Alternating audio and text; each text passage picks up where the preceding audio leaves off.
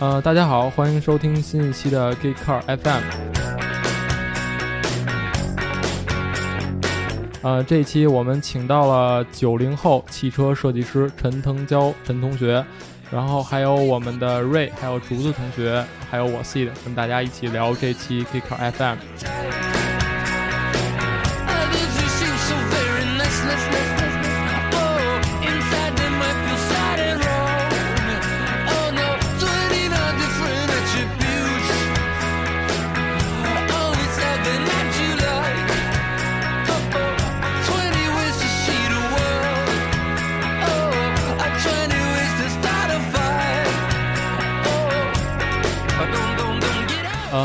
这样吧，那个大家都不太认识对方的，然后先互相介绍一下。呃，我是 C 的，呃，我就不用介绍。那我右边从我右边开始吧。呃，瑞，你跟大家介绍一下其。实我参与了第一期的那个呃 g e e Car FM，但是当时由于设备问题，我觉得我根本听不到我自己的声音，所以太没有存在感了。我这次又乱入一回。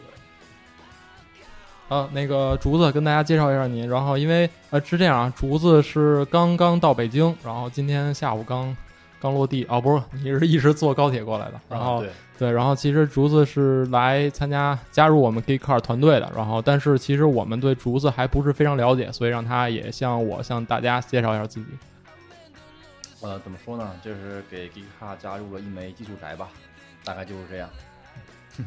没了九零后，婚姻情况应该是恋爱中吧。，OK，然后那个说重点，比比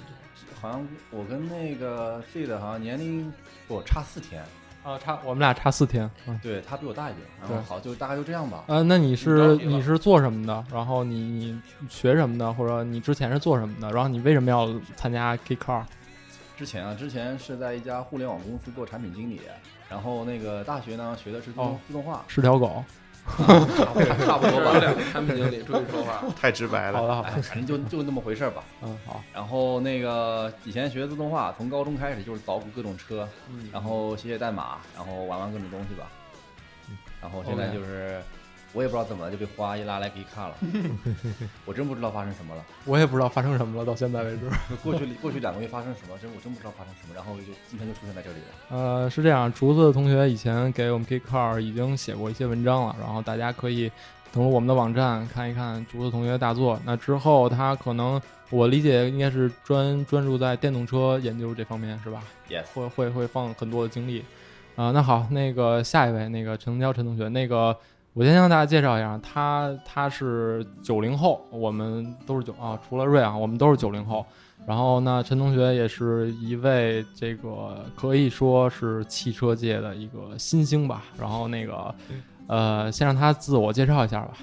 嗯、我本名叫陈腾蛟，但在工作上面我叫 Nick，我是日产中国设计中心的一个外事设计师。嗯，之前在奥迪跟标致都做过实习，然后嗯，也是误打误撞的进了汽车设计这这一行当吧。然后我觉得深深的觉得上了当，哎。贼船易上不易下，是这样，那个我是怎么认识那个 Nick 的呢？是因为我之前那个去一次清华大学的一个汽车设计展，算是，嗯就是应该是给奔驰做的一个一个作品。课题汇报，嗯。课题汇报，然后在那次我本来是冲着布雷去的，然后结果，呃，藤椒同学那个呃是是不是有意无意的在那比赛当中获得了第一名，他的作品也是受到了布雷先生的高度评价，我感觉像在新闻联播。然后那个，哎，这样咱们从那个挺红挺专的，是吧？呃，这样那个咱们先从你你那次清华大学那个作品开始聊起吧。嗯嗯嗯你你上次是做了一什么东西？呃，上次做的是一个伪高大上的一个 MPV 吧，然后呃，咱们极客汽车可能汽车跟互联嗯、联系比较紧密的一个媒体吧，但我嗯那个车是反互联的，就我反互联呢？嗯，就我觉得当时也是编故事嘛，我就就说现在很多人都是低头族，嗯吃饭什么的，不论什么时候，不论什么地点，都喜欢掏出手机来看看看，就算过年回家跟爹妈吃饭都都只专注于手机屏幕里边儿，我觉得这这东西不太好啊。嗯。然后，而且 布雷先生当时也是明确的表达出来他对这种现状的特别不满，然后我就顺着他的意思就往下做，就是说在这辆七座的 MPV 里边，嗯。嗯，是断绝一切的那个互联网络的，所有的那个手机的信息都会汇总到那个副驾驶室那里，然后等到这些人到了那个地点，离开了这辆车之后，才可以去收，嗯，才才会去接收那个信息，然后这个车就像一个移动沙龙一样，大家就互相聊聊天儿，啊，然后嗯分享点东西，这样，OK，对。哎，他这个想法很有意思，啊，但是我觉得咱们这期播客找错人了啊，因为我们是 Geeker，但是，呃，你你当时是怎么会想到用这样的设计方式去设计这辆车呢？呃，其实说到反互联，其实这车还挺互联的，因为我当时看见那个 Surface Table，就微软那个、嗯。那个桌面显示器，我就想那个这东西能不能用到车里边儿，然后所有人都能够，就是你也可以用网络，但是用网络的情况下，可能是要四个人一起来用，面对面的这样一块儿来分享一个东西。嗯。然后我就想分享那，那既然这样，我们就把这个社交圈缩小一点。现在所有人的社交圈都太大，嗯，我就觉得把社交圈缩小到一个就是你视野范围之内的一个小世界里边，嗯，然后进行这种呃双引号啊人类最真挚的一种交流。OK，对，对，所以说当时是这样的一个想法，然后。呃，可能我那个驾驶室是独立的，嗯然后那个后面的五个人是成一个小组面对面的方式来排布的这个车，然后呃外形什么的，就是根据这个布局去去生成的。OK，那那个布雷先生对你上次那个作品是什么评价呢？呃，他老一派的设计师嘛，他就是，而且他他的儿子跟女儿都沉溺于手机跟 iPad 里面不能自拔，所以他对这个问题深恶痛绝。是吗？对对，啊然后他还挺赞同那个概念的。嗯，然后至于外形嘛，那东西就见仁见智了。哎，对，其实我们今天请你来，其实更多想了解，就是因为你作为一个九零后的汽车设计，应、你应该是九零后第一批开始在在现在在汽车公司去工作的设计师。对对对，呃，那你觉得就是你九零后这种设计风格跟老一辈的汽车设计师，或者八零后、七零后或六零后，甚至五零后有什么区别吗？你觉得最大的区别？我觉得九零后更讲究效率。我觉得我们，因为是特别是中国的人，嗯是现在这个社会变动是很大的。嗯然后我们又经历了高考，经历了这个那个的，我们都觉得就是时间是挺宝贵的，不能浪费的。嗯然后就导致我们的设计更多的时候可能会比老一辈设计师更功利化一点儿，然后那个对于那种规则，嗯就是设计的那个系统化东西学的更多吧，所以说就是更讲究一个效率问题，然后。嗯，而且现在节奏越来越快，你不得不去同时去面对很多个项目、很多个车型，呃那你碰到什么问题需要怎么解决？你脑子里面必须有一个特别直接的一个反应。嗯老一辈设计师可能他们所处的年代就比较讲究去打磨一个精品，嗯。然后他们可能在一个问题上可以讨论很长时间。嗯。然后这其实也就是现在为什么好多车貌似看上去好像没有完成设计就开出来，其实事实上它就是没有完成。对，就是我我可以理解为这是一种妥协嘛，就是说像他不是妥协，就好像我理解，好像就是年轻人可能更喜欢吃快餐，对，但怎么说呢？但其实经典还是那些老是车，是嗯，是。那就应该是这么对对对对，因为现在的话，年轻人的那个现在人的那个审美的变化非常快，嗯你很难去就是用一款产品去统治很很长时候，所以公司就会吃强调一个平台多车型的策略。就好像大众一样，对基本上你看着辉腾了以后，你就知道所有全系车的设计应该是什么样的，了。对对对，然后像大众是这样，然后像其他那些集团也一样是这种这种感觉，然后你不得不去面对嗯。非常多的产品线，嗯。然后甚至有一些很多都是胎死腹中的，就是外界根本看不到的那种那种车，对，嗯。就是你你你必须很高效率的去处理这个问题。，OK。哎，竹子，你你作为九零后，我不知道你你平时关注不关注那个就是汽车设计方面，就是我想听听你怎么看一辆车的设计。呃，说实话，我对汽车设计这个行业我是不太懂的。嗯然后呢，我也是第一次看到活的汽车设计师，见 虽然都是同样都是九零后嘛，但是真第一次看到。然后那个关于汽车设计的话，说实话，呃，像我们现在也经常能看到一些比较设计的比较牛逼的一种这种车吧。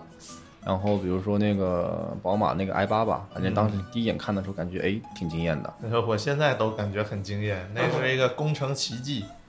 这玩意儿这玩意儿怎么造出来？然后哎，这车怎么设计的这么漂亮？然后你其实每次就是以前也看过一些节目吧，比如说超级工厂，然后嗯那个讲兰博基尼，讲那个或者说那个法拉利之类的等等，在设计的时候看它那个其实那个曲线真的觉得非常的漂亮。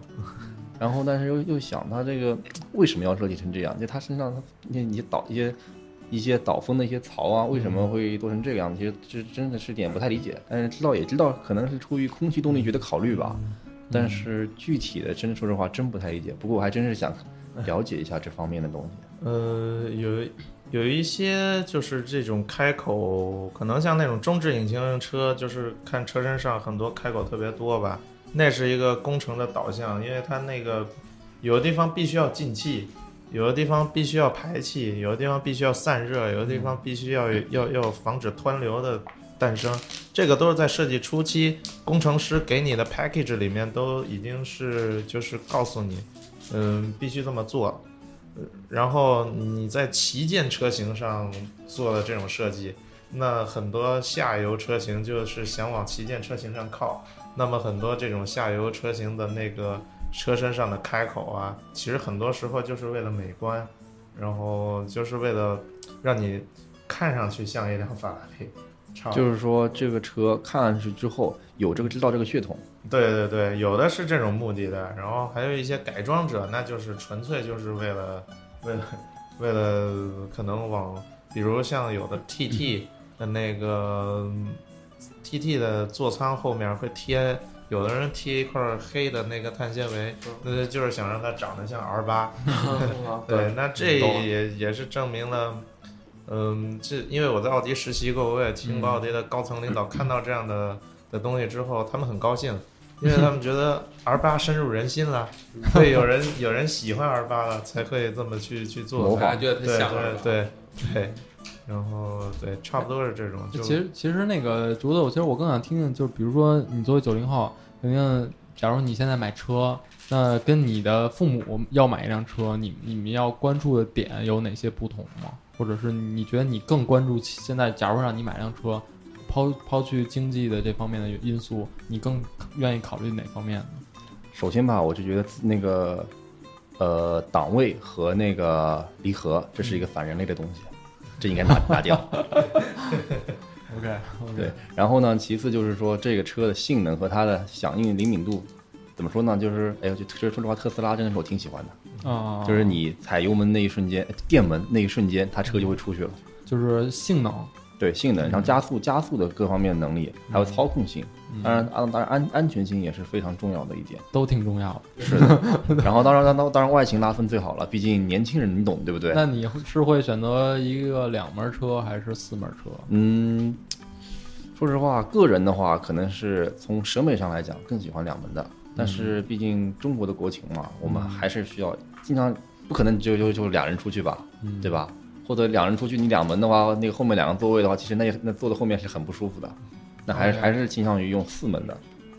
就是你还会去考虑实用性是吧？对实用性嘛，毕竟以后肯定要带孩子呀，或者说和父母一起都带孩子了。不，这这这是后话，后话。其实我觉得就是还挺出乎我意料的，因为因为我其实我的想法是，假如我买一辆车，我可能我肯定会买两门的，而且我不太愿意考虑实用性。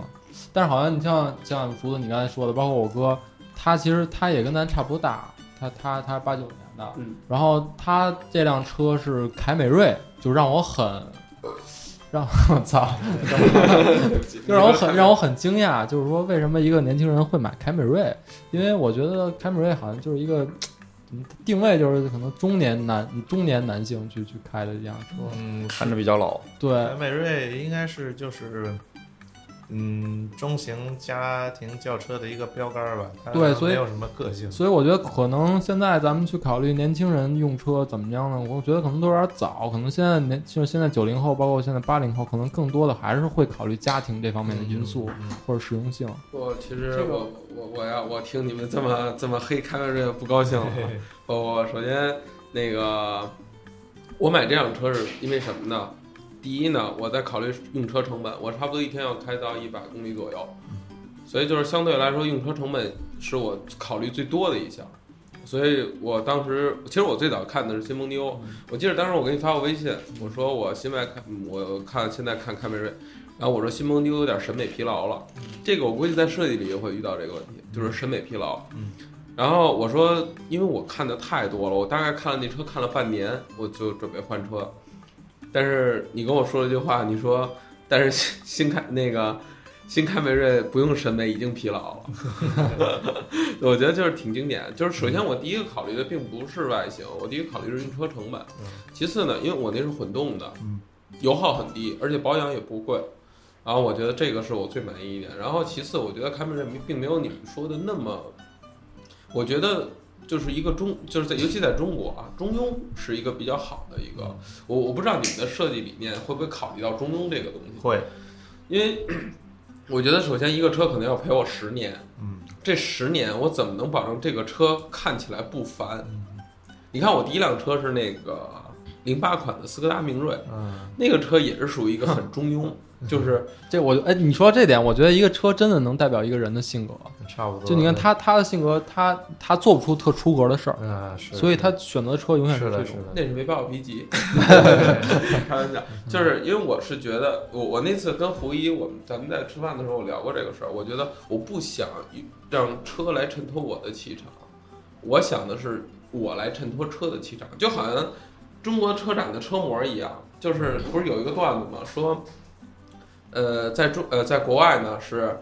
这种女人配得上这辆车，但是在中国的车展就是你开这辆车才能找这样的妞儿，就是这个意思。所以说，其实，在我的概念里，我觉得，我觉得一个车的外形或者一个它的车的气场，呃，是衬托一个人的气场，而不是相反。哎，你说的这个气场，其实呃，那个那个就是我了解，就是你们你们汽车设计师在设计汽车的时候，呃，有一个很重要的一点，就是你们在画图的时候要放一些其他的场景的东西在那儿，是吧？是是这这个是什么意思？你给我们大家解释一下这个。呃，这个东西，因为车是一个相对来说，嗯，体量比较大的东西，然后它对周围的环境是会有一定影响的。然后你，嗯，你活在什么样的环境下，你你的使用环境是什么样的，嗯你可能会影响到你这辆车到底要长成什么样。到底搭不搭？对对，哦你比如你天天住别墅，然后那个上班在盘古七星上班，那你搞个宾利或者搞个劳斯莱斯那种雪茄型特别平稳的车身，然后特别光洁的油漆，然后很多镀铬的那个、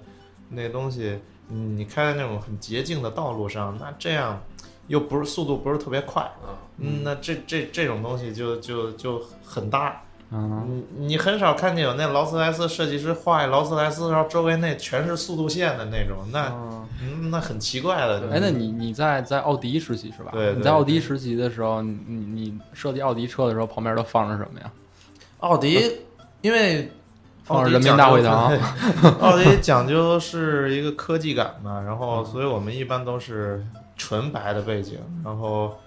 嗯，看上去就是那个我读书少，你别骗我啊！放纯白背景不就相当于没放？呃，怎么说呢？纯白背景要 hold 住，其实挺不容易的。啊因为那个嗯你你你你没有办法用光影去 cheating 什么东西，就你只能很诚实的去表达，啊，然后每个地方都要画得非常清楚，因为奥迪我觉得未越来未来越来越注重就是非常小的细节的地方，奥迪越未来东西会越做越细，越做越细。我觉得奥迪是挺挺适合极客去用的一个 一个品哎牌。，就是假如说你说的这个细致，可能说，假如你在奥迪去工作，嗯然后可能给奥迪设计师留的空间并不会很大了，对吧？呃，其实这东西看上去不大吧嗯，但你如果做个一段时间之后，你也会找到空间。就嗯呃，它的容忍度不一样。比如说你你在车身的那个光影上面没有特别过大的变化，那你很多精致的细节就要花很多功夫。那这样同样是需要很多时间去考虑的，嗯因为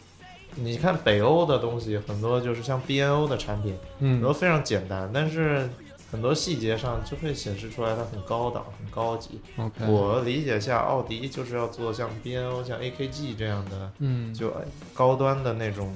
呃产品化的东西。对，啊，你们在网上看到朋友圈有一个段子，就是什么样的人开什么样的车，我不知道 你们看过那个吗？看过看过，就是因为大家会有一个定位，就是比如奥迪 A 六这种车，嗯，奥迪 A 四跟 A 六，你你开到你开到路上，可能大家会觉得说这个是当官的，要不然就是拆二代，或者说是，我觉得现在奥迪是跟没品画在一起的。但其实奥迪在欧洲应该算一个比较激进的品牌，对对对，啊在奥迪，嗯，对奥迪在欧洲是一个非常 sporty 的，对他看到，其实奥迪更在欧洲，可能他更想抓住的是未来这对种的一个你概念。说的是甚至是台湾甚 说的可能至不是。甚至是台湾也是奥迪是比宝马的品牌形象更加的激进、对。更加年轻、更加运动。嗯。对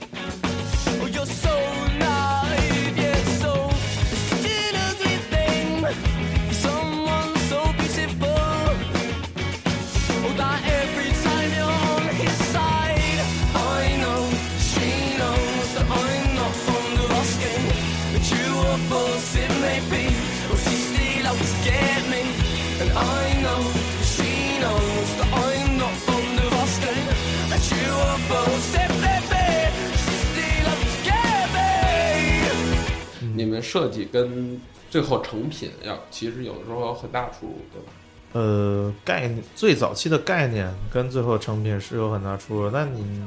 一点一点调整嘛。啊，就是有没有那种，就是比如说你交一个稿，然后你觉得这是我这辈子可能到我到现在为止我最满意的一个东西，嗯这个东西做出来以后那就屌爆了，就是说可能我一夜成名，但是交到那个施工那块儿，就是我不知道你们具体施工就是 装修开开开始 开始运作的时候，然后可能人家会提到一大堆问题，就说你这个根本就不能实现，你这根本不可能实现，你不要这样那样那样那样那样。但你会不会很苦恼？呃，其实就你刚才说的这个问题，这个其实就是在你的后你的概念跟那个最后成品的，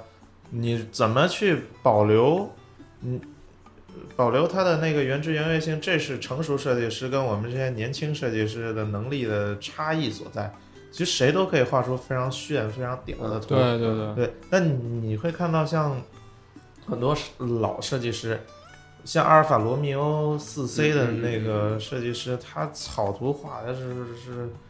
非常儿童化的那种。嗯那他，但他能够一点一点往上拽，就把一个那个一个设计的一个真正核心，能够反映到最后实体上面核心，他能够抓出来，然后最后嗯真的放到量产化上。那很多像我们这种年轻设计师，很多时候画图是顾左右而言他，真正本质的东西就是你可可实现的东西，呃，这个空间你掌握不好，你做在那种过于前卫的东西上面花太多的功夫，然后在现在可实现但比现在车要高一点点的这个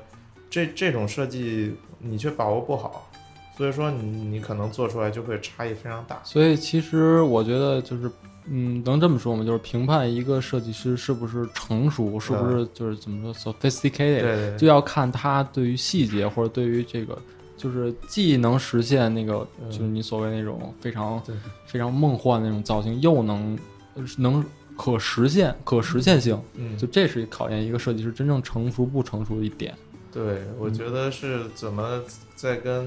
呃工程部门的嗯。沟通之中，你能够为设计的那个嗯空间做更多的争取。要有底线，哦对责任要有底线。对 OK，很多年轻设计师会被模型师、会被工程师、会被 studio engineer 这些人带跑了。嗯，因为你没有经验，你不知道什么东西可做，什么东西不可做。所以，所以其实在我理解，可能汽车设计或者说汽车设计，其实它是属于那个就是工业设计的一种嘛，所以它可能更多的并不是一个文科生能做的，呃，或者他或者说他，嗯，你你你说一个汽车设计师，他到底是艺术家还是工程师？但其实他是兼备的，对，是他是一个桥梁。对，嗯然后，其实我自己更赞同就是一种，呃，一个生活态度的表达者了。我觉得嗯一个汽车设计师是，呃，你你给人带来的是一种你自己认为的这些人应该过的生活方式。哎，那其实说到这个生活态度，我我挺好奇的，就是你你的生活态度是是什么态度，或者说你在你平时生活中你更喜欢玩什么东西？聊到重点了，这个 之前的都可以讲了，现在说重点。嗯，我的生活其实很很你 就闭嘴，省着。对我喜欢的东西其实也没有什么嗯特别特别的吧。我我最大的爱好是做模型，哦呃，，然后做科幻的模型，像最喜欢高达的嘛，然后嗯玩的其实也挺伪专业的，就是、啊。嗯，可能做什么事情都会往往往精了、往尖了钻嘛，就嗯。特别特别喜欢就是去去去去找那种探探说句比较官方话，特别喜欢去探索。你跟竹子有一项是吧？啊，对，这竹竹子是对这种怎么说？你刚才怎么给我们介绍的？技术宅。技术宅，对，很钻研是吧？拿数据说话，对，一个是拿数据说话，嗯另外就是喜欢自己捣鼓一些东西。嗯但是捣捣鼓出来的东西，这玩意儿最好是能动的，哦，最好是有有几行代码在里面。你可以捣鼓一孩子玩，能动。这这这可以有，这这已经限制级了，这一句话，这就得拉脏标了。这个，嗯，我就玩模型的时间其实还挺长的，然后因为这个跟我后来选择就是做汽车设计师，嗯而且喜欢做这个，嗯，有一个挺大的直接的联系。嗯然后别的嘛，其实说白了还挺俗的，就看看电影儿什么，就没有什么特别的那种那种爱好。呃，就就嗯没有特别，因为我的家庭也比较传统嘛，嗯。所以说，哎，一直以来也都是以一个所谓的好学生的形象。嗯。但现在所谓，你是真的是好学生，对对对。现在就是这两年也有在自己在在思考这个问题，就是，呃，我的生活到底在哪儿？人生到底在哪儿？我不应该整天就是为了一个一个追求一个一个目标去过任务。哎，就你就在你在你认识的你身边的这种，就可能比你年龄大的、嗯成熟的汽车设计师，嗯他们会有一些什么特殊的爱好吗？还是说就像你说的普平常人？呃，有啊，就是，嗯、像这次没有过来那个，我一个非常崇拜的学长叫张文宇，他嗯是一个非常优秀的设计师，我嗯觉得是在中国首屈一指的。嗯他的爱好就非常多，很酷，像他玩死飞，嗯就是玩的时间非常长了，嗯而且他的那个对对死飞车的那个研究啊，然后包括他、他他的骑行的那个那叫什么？没准我能认识。张文宇，呃，所以所以说，因为我也玩四飞，对，嗯所以说我 C 的，我觉得你现在为止还在这儿做一个这个，真的太，我操，怎么说话呢？就是因为我觉得大家的爱好你都有啊，但是为什么别人是那个样子的，但是你却是这个样子？那我还挺羡慕 C 的，现在能够干一点儿真的就是说很很很喜欢的，呃对，而且很前卫，非常很酷，对，很酷。但是你你就是你刚才说最最开始说你说就是做汽车设计师上了贼船了，我不知道你这话是开玩笑还是说真的觉得这个行业有点儿跟你的呃，事事实上就是说，这一行确实不像别人想的那样，就是嗯你可以去自由自在的去创造一个、一个东西出来。像这很多时候要要你能发挥到什么程度，不是你一个人说的算，然后跟你的公司的文化，跟那个公司的领导对你的信任程度，包括你所在的分公司在那个集团的地位，这都有很大的关系。所以，所以这就是我说为什么说汽车设计师不能说是一个艺术家是，他其实就是一个工作，对吧？是，啊，其实在这个过程中，心态其实是最重要的，我认为。就那这些约束，就是，嗯，我能理解为他其实是在约束一个是汽车设计师的这种那个创造力，包括灵感嘛，就是或者说，我觉得一定程度上会，呃，相当大的程度上会，嗯。就是公司跨国公司嘛，嗯。公司政治这种东西是你避不不不可避免的。嗯。然后他为了管理一个公司，他会列出一个非常长的一个一个事情的运作的流程。嗯。啊，这里面很多过程其实是没有必要的。然后很多时候的你的激情啊，你的那个意志啊，嗯。就会在这种漫长的哦，开会、开会、开会讨论、讨论、讨论，嗯，然后写邮件，然后定日程，然后跟某个领导的助理扯皮，在这这种事情上，好，你会很多时候就会觉得，操，这东西好吧，算了吧，哦就妥协，对，妥协了，啊就这样，然后嗯再加上。呃，设计这个东西，一个人一个标准，嗯可能这个领导觉得这个好，然后那领导觉得那个好。有的时候领导的个性也很奇怪，大家喜欢这都觉得这个好，哎，他会去选择一个那样的东西，对，然后生产出来，公民众就是受众公众也不喜欢那些东西。嗯嗯，那你这个作为一个设计师，很多时候就会受到一种莫名其妙的批评，就是背黑锅嘛。对，背黑锅。然后，但但当然啊，这种事情可能存在于任何的行业。对我也想说这个，对所有行业都涉及这个。对是，但就是说，嗯，设计这个东西，它更没有什么标准可言，所以可能受这种东西影响也稍微大一点。嗯然后再加上就是，呃，这个行行业，我觉得投入跟产出不成正比不成相当不成正比。嗯，怎么说呢？嗯，我很多时候你可以说就是研发嗯创造了这个产品，对吧？其实不不只是设计师，包括工程师也在内。嗯你研发创造这个产品，但你很多时候就是投入在研发上面，资金其实其实很有限，每一笔都是在在在在节约。那你会看到很，你研发出来、创造出来这个产品到市场上卖了钱，嗯你非常大的部分的钱是被公关或者被市场这些人，就是会大手大脚的给你砸掉，嗯然后在研发的人员过着辛苦的生活，然后公司这些管人事的还会给你灌输这种啊我屌丝我自豪这种，这种 真假的？奥迪也会啊？呃，每一个公司都会，他们都会让你觉得啊，是是是，呃，你做研发就是这命，嗯嗯、那你长长时间以来，这这个其实其实我一直理解为就是汽车设计应该是处在整个汽车这个大产业的最顶端的一个一个一个呃人数是最少的，啊但是事实上就是真正的地位并没有就是想象中的那样，嗯。然后跟我觉得你，我插一句啊，嗯。我实在憋不住了。那个，我觉得你刚才说这个东西，好像是不光是汽车对。方面的，基本上所有的设计师都会，就是他们都有这种，就是说，因为我看过那个，就是说，呃，初稿，然后